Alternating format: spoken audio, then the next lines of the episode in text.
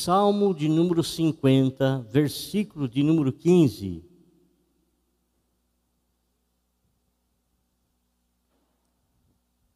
Salmo,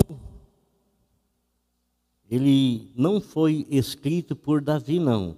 Esse salmo foi escrito pela família de Asaf. E os salmos, eles são os cânticos de Israel, é o inário de Israel, não é?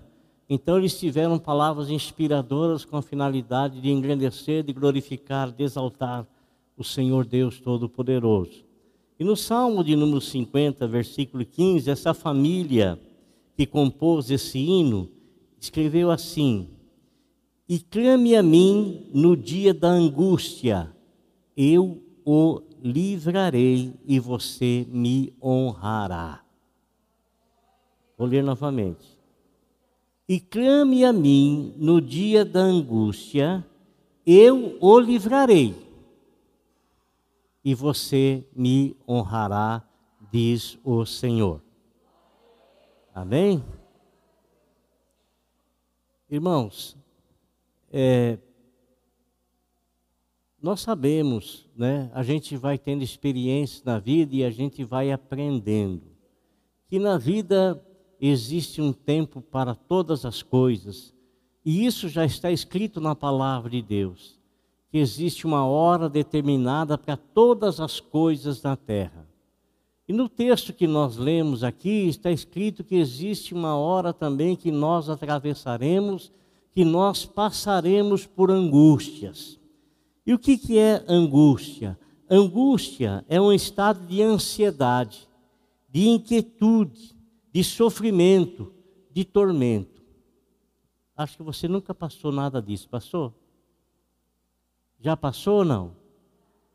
Todas as pessoas, uma de um jeito, outra de outro, uma de uma maneira, outra de outra, uma de uma proporção, outra de outra proporção, mas não existe um ser humano que não enfrente e não atravesse dias de angústia, de inquietação, de desassossego, dias de sofrimento, dias de tormento.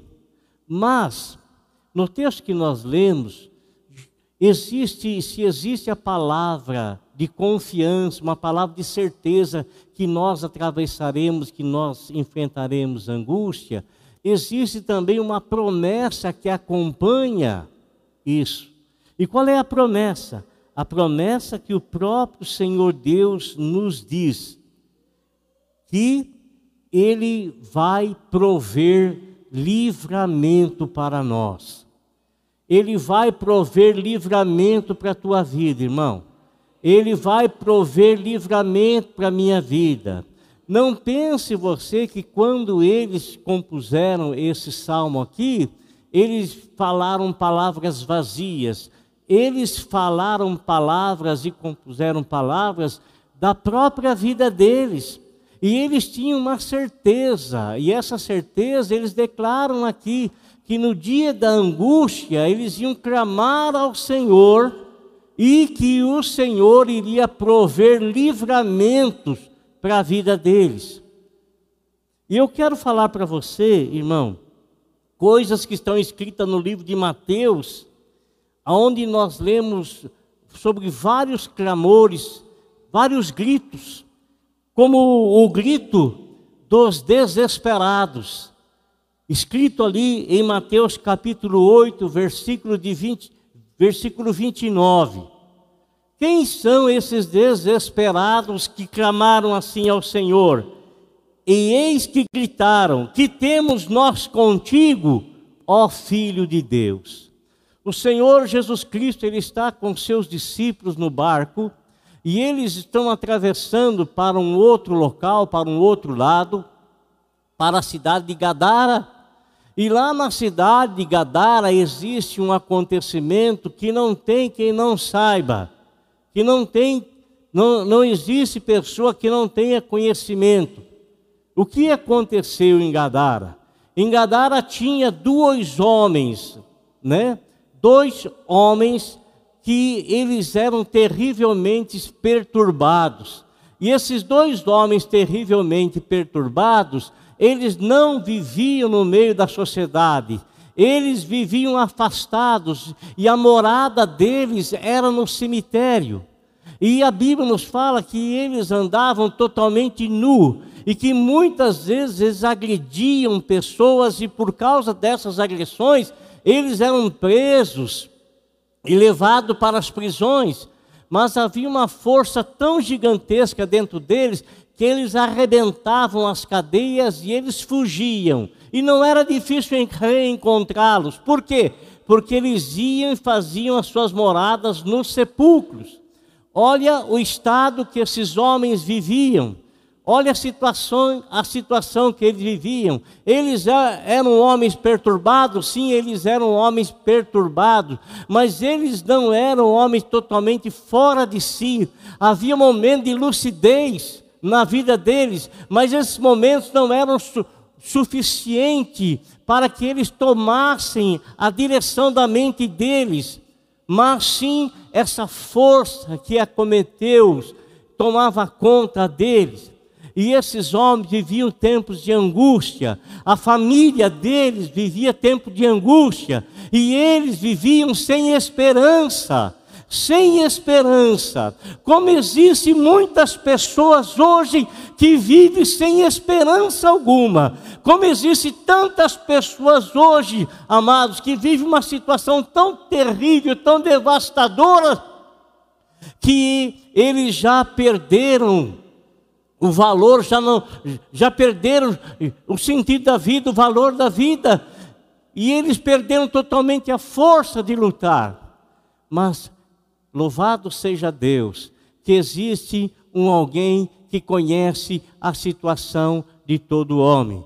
Existe alguém que sabe a situação de todo homem e ele não apenas tem o conhecimento da situação de todo homem, mas ele também tem a graça salvadora de toda a situação conturbadora que os homens vivem.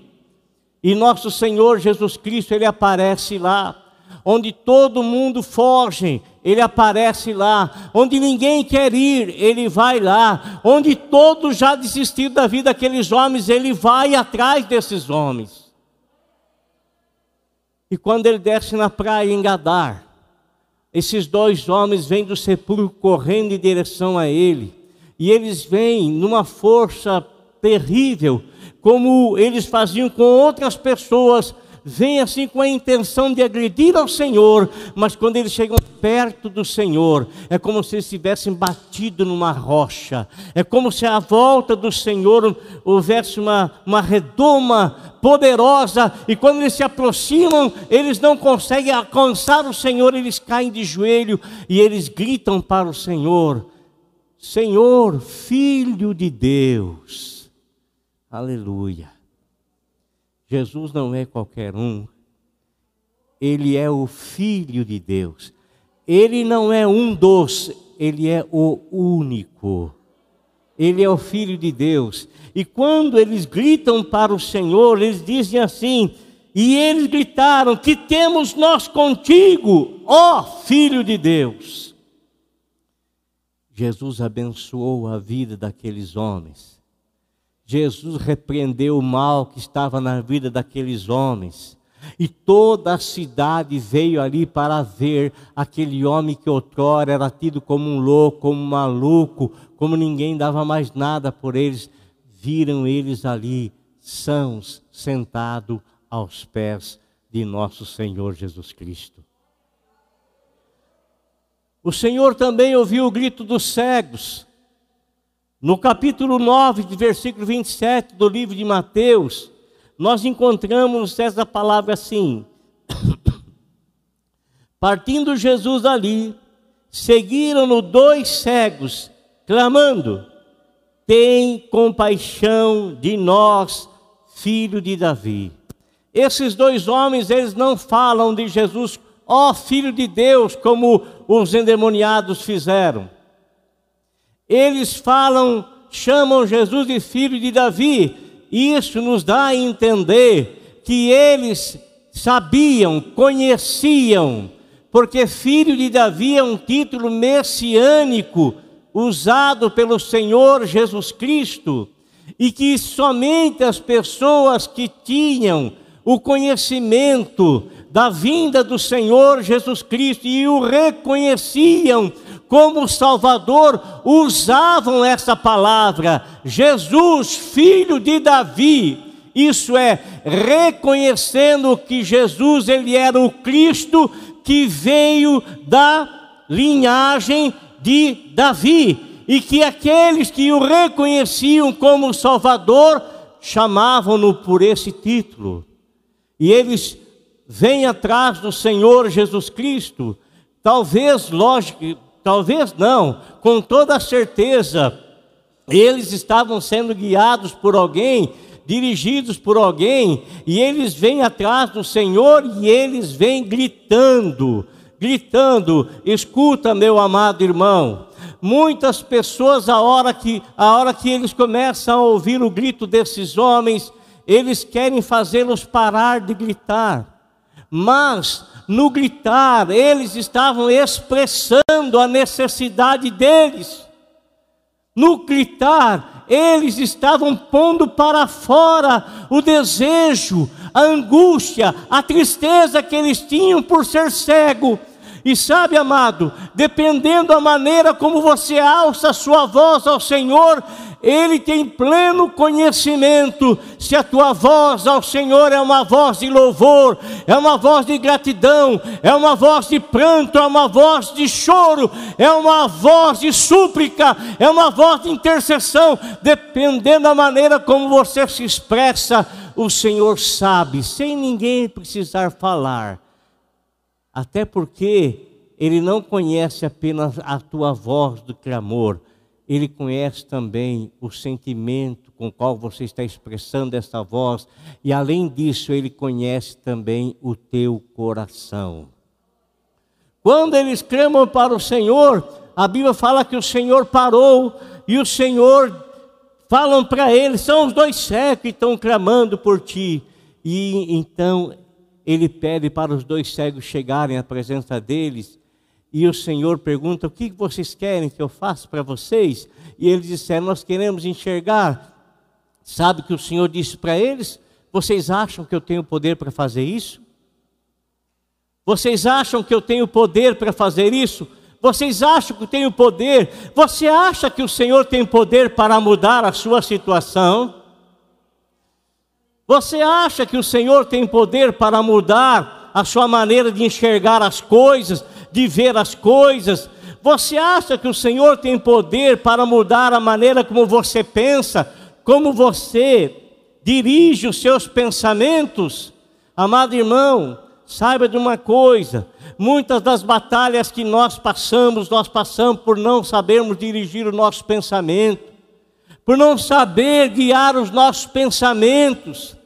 Sabe, muitas lutas nós enfrentamos aqui, ó, aqui, aqui, aqui. Muitas vezes nós sofremos aqui e sofremos antecipadamente, porque nós pensamos em coisas que poderão acontecer e às vezes a gente já fica sofrendo e aquilo nem sucede, nem acontece. Amigo, sossegue teu coração. Minha irmã, sossegue a tua alma. Meu irmão, sossegue o teu coração, sossegue a tua alma. Se você acha que o Senhor tem poder para fazer isso, então sossegue o teu coração, porque se você acha que Ele tem poder, então Ele vai fazer, porque Ele vai honrar a tua fé. Aqueles dois homens, aqueles dois homens, quando o Senhor disse: Vocês ah, vocês creem que eu tenho poder para fazer isso? Ele disse, nós cremos. Pois bem, então seja feito conforme vocês creem. E a partir daquele momento, eles passaram a enxergar. Amém? A partir daquela hora, eles passaram a enxergar.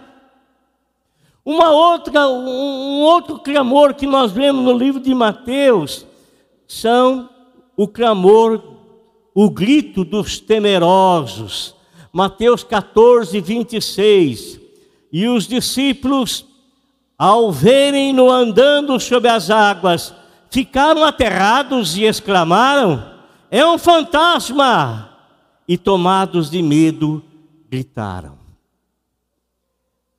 Discípulos do Senhor, homens acostumados com o mar, Nosso Senhor está ensinando o povo à beira do mar. E, em dado momento, o Senhor despede o povo: vão para suas casas agora. E eles foram. E ele pega os discípulos e fala para os discípulos: subam no barco, vão navegar, já já eu estou perto de vocês, já já eu chego lá. E eles obedeceram. E o que o Senhor Jesus Cristo faz? Ele vai no monte orar. Aí estava caindo o dia, seis horas da tarde. Olha o que eu vou dizer para vocês. O, o, o, dia dos judeus começa às seis da manhã. Das seis da manhã às seis da tarde é um dia. Das seis da tarde às seis da noite é um outro dia.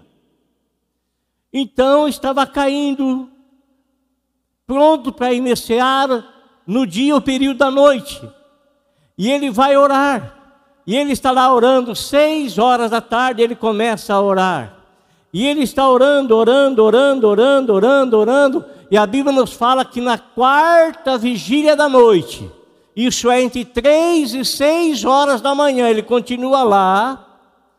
Os discípulos que estavam ali, que foram para os seus lares, estavam todos dormindo. Os discípulos do Senhor que haviam entrado no barco eles ainda não haviam alcançado o outro lado do mar. Quero explicar para vocês que é o mar de terra de água doce, é o lago de Genezaré, não é o mar Mediterrâneo.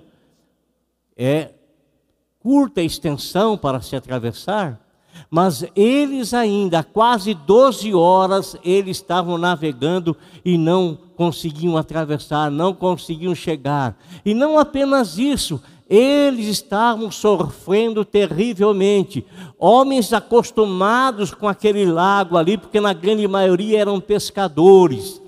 É. Você acha que às vezes o temor não pode tomar conta da tua vida? muito embora você seja uma, seja uma pessoa experiente na vida, seja uma, uma pessoa experiente na sua profissão, Você acha que? Pois bem, irmãos, eles estão lá apavorados, apavorados, porque eles perderam o controle do barco, tamanho era o vento que se levantou, as águas se agigantaram através de ondas enormes e batiam no barco, eles não conseguiam, eles perderam totalmente o controle. E o Senhor estava lá orando, e de repente o Senhor Jesus Cristo sentiu no coração dele: Olha, o Espírito Santo disse: Os teus discípulos estão passando problemas, como diz alguns irmãos, estão passando por um estreito, né? estão, estão pa, eh, passando por um estreito. E o Senhor então ele desce lá, amado, ele desce do monte e ele vem caminhando sobre a praia ali, três e seis horas da manhã, suponhamos que não fosse uma noite de lua cheia, um breu só. Suponhamos que eles não se prepararam para atravessar, levando qualquer, é, qualquer luz com eles ali, vela, qualquer coisa. E eles estavam lá no meio do mar, vento soprando fortemente, ondas gigantes, e o Senhor ele vem e ele está andando sobre a areia e de repente ele anda sobre as águas. Ele começa a caminhar sobre as águas, irmão, naquela escuridão, você pode ter certeza, o Senhor não precisou de um binóculos, o Senhor não precisou de uma lente, o Senhor não precisou de absolutamente nada para saber exatamente aonde os discípulos estavam. Em meio a toda aquela escuridão, eu quero dizer para você uma coisa, irmão. Quando você estiver em tormenta gigante, quando só for trevas à tua volta, não pense você que essas trevas vai esconder a sua situação do Senhor, não vai não. O Senhor sabe, o Senhor enxerga, o Senhor te vê no meio do furacão. Ele te vê, irmão. Ele te enxerga, ele te vê e Ele não vai deixar você sozinho, ainda que você seja uma pessoa experiente, como experiente eram aqueles discípulos com respeito ao mar, mas era uma situação fora do natural, fora do normal. Era um vento contrário que tinha a finalidade de acabar com a vida deles. O Senhor Jesus Cristo vem, e ele vem, e ele vem, e ele vem saltando pelos montes, e ele vem, e ele vem, e ele vem saltando pelos montes. E ele vem, irmão, e ele está andando, e ele vem aquelas ondas, e ele andando sobre as ondas. Oh, glória a Deus! Aleluia! O Criador andando sobre a coisa criada, porque na verdade foi ele que fez. A Bíblia fala que foi ele que fez todas as coisas, e sem ele nada do que foi feito se fez. Esse é o meu Deus. Esse é o seu Deus. Não é um raquítico, não é um fraquinho, não é alguém que foge em meia tempestade, não é alguém que vira as costas para você, não é, não existe aquilo que ele não possa fazer em favor daqueles que clamam a ele. Não existe. E ele vem andando sobre as águas, e quando ele está andando sobre as águas, ele faz menção de que quem vai passar pelo barco, ele está passando pelo barco, e os discípulos, quando olham, vê aquela. Eles não sabiam, não conseguiram distinguir. Uma das coisas que a gente não consegue distinguir em meio ao apavoramento, irmão, em meio a, a aquela situação contrária. Às vezes o Senhor está andando do nosso lado e a gente não consegue distinguir que Ele está ali, a gente não consegue perceber, não consegue ver. Os dois discípulos a caminho de Emaús lá não conseguiram perceber que era o Senhor que estava ali com eles.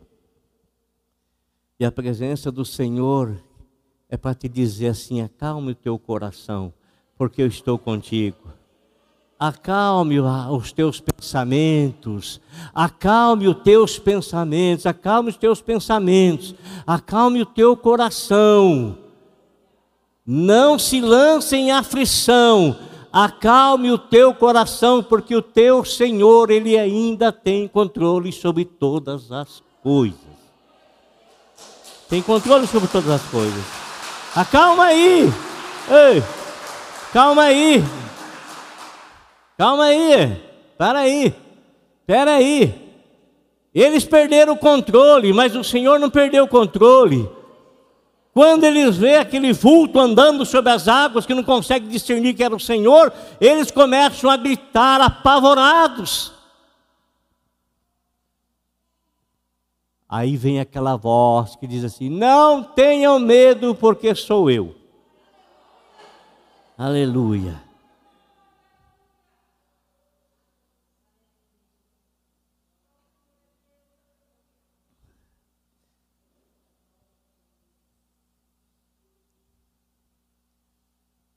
Fala assim, ó, e os discípulos, ao verem-no andando sobre as águas, ficaram aterrados e exclamaram: É um fantasma! E tomados de medo, gritaram. Sabe o que quer dizer aterrado, irmão? Desassossegados, inquietos, sobressaltados. O Senhor também ouve o grito daqueles que se encontram em grande perigo. Mateus 14, 30.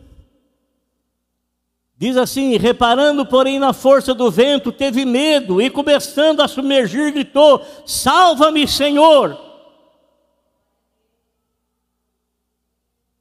Nosso Senhor Jesus Cristo diz para eles: Não tenho medo, sou eu. Então Pedro do barco fala assim: Se és tu, manda-me ter contigo sobre as águas.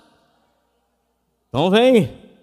E Pedro, então, todo cheio de coragem, ousado como ele sempre foi, atrevido como ele sempre foi. Era uma pessoa que não deixava para depois, não. Aquele rapaz, aquela pessoa tinha iniciativa, aquela pessoa gostava de desafio. És tu? Manda-me ter contigo sobre as águas. Então vem, Pedro e Pedro começa a andar sobre as águas. Ele não sente medo nenhum. O vento não acalmou ainda. O mar, o mar não se aquietou ainda. O vento está soprando fortemente, as águas estão lá nas alturas. E ele agora desce do barco e está andando sobre as águas. E ele vai andando sobre as águas. E ele vai andando visualizando o Senhor, porque ele vê aquele vulto sobre as águas, naquela escuridão. Então ele não tira o foco ele não perde o foco. O vento está soprando, mas ele está está focado no Senhor. As águas estão aí em numa onda gigante, mas ele está focado no Senhor. Está focado no Senhor. Está focado no Senhor. E ele vai andando, vai andando, andando focado no Senhor. Quando ele chega perto do Senhor, quando Parece para ele que ele podia desviar os olhos, olhar para lá, olhar para cá, olhar para trás novamente, dizer para os amigos: lá, sou eu, aqui onde eu estou, aqui ó. Dizer para aqueles onze que ficaram no barco: olha aqui onde é que eu estou andando sobre as águas, né? E foi naquele momento que ele sentiu, sentiu. Quando a Bíblia fala assim, sem mim nada podeis fazer, é verdade nada. Quando ele achou que ele podia parar de olhar para Jesus, que estava muito próximo, ele afundou. Afundou. Nós nunca vamos estar tão próximo do Senhor o suficiente para desviar o nosso olhar da pessoa dele e perder o foco. Nunca. Hebreus capítulo 12, versículo número 2 olhando constantemente para Jesus, que é o autor e consumador da fé, olhando perseverantemente, constantemente, não desviar o olho. Nós nunca vamos estar perto o suficiente para deixar de olhar o Senhor. Quando ele fez isso, ele começou a afundar. E no ele afundar, o que foi que ele fez? Ele gritou. E no ele gritar, qual foi o grito que ele fez? Senhor, salva-me, Senhor. E o Senhor então o levantou e. Olha que coisa interessante, irmão. Não pense você que Pedro voltou, voltou andando para o barco, não. O Senhor Jesus o carregou de volta. O carregou de volta para o barco. E fez-se bonança. Amém? Glória a Deus. Eu quero encerrar num pedido de uma mãe, o grito de uma mãe preocupada. Mateus capítulo 15, versículo de número 22. Nos está escrito assim: Eis que uma mulher cananeia, que, vi, que viera daquelas regiões, gritava: Senhor, filho de Davi, tem compaixão de mim, minha filha está horrivelmente endemoniada. Palavras da mulher. A filha dela estava muito perturbada, muito perturbada, muito perturbada, e essa mulher estava com uma dor muito forte no coração, no coração, de ver a situação da filha. Amado, o Senhor Jesus Cristo era alguém cheio de compaixão. Ele ensinou os discípulos a serem pessoas cheias de compaixão.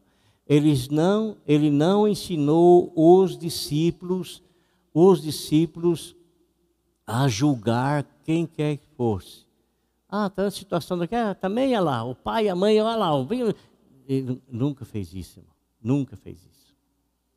Justificar alguma coisa acusando, justificar alguma coisa acusando, justificar alguma coisa acusando. Ele nunca fez isso. Nunca fez isso e nunca nos ensinou a fazer isso.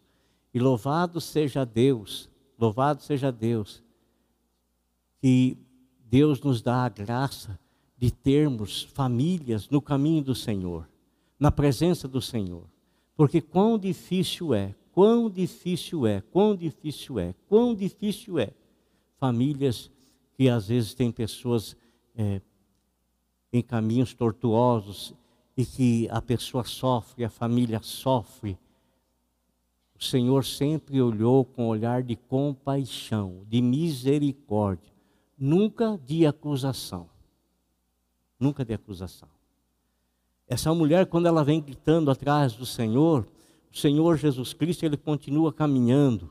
E ela vem gritando: Senhor, filho de Davi. Ela expressa da mesma maneira que os cegos expressaram, sabendo que ele era o Messias. Então ela vem, ela chega diante dele e ela fala: Senhor, por favor, a minha filha está em casa, terrivelmente enferma, doente, eu não tenho mais o que fazer, não sei mais o que fazer, amado. Quantas famílias estão nessa situação? A família não sabe mais o que fazer para o pai, para a mãe. A família não sabe mais o que fazer para os filhos, para a filha, para o filho, não sabe mais o que fazer. Já tentou de tudo, tentou de tudo, tentou de tudo, tentou de tudo, tentou de tudo, tentou de tudo, tentou de tudo, tudo, tudo, tudo, tudo. Deus tenha misericórdia. Deus tenha misericórdia dessas famílias. Deus tenha misericórdia das nossas famílias. Que o Senhor guarde a nossa casa que o Senhor guarde a nossa família, que o Senhor guarde o nosso lar, que o Senhor guarde os nossos filhos, que o Senhor guarde os nossos netos, que Deus guarde, que Deus guarde, que Deus guarde, irmão.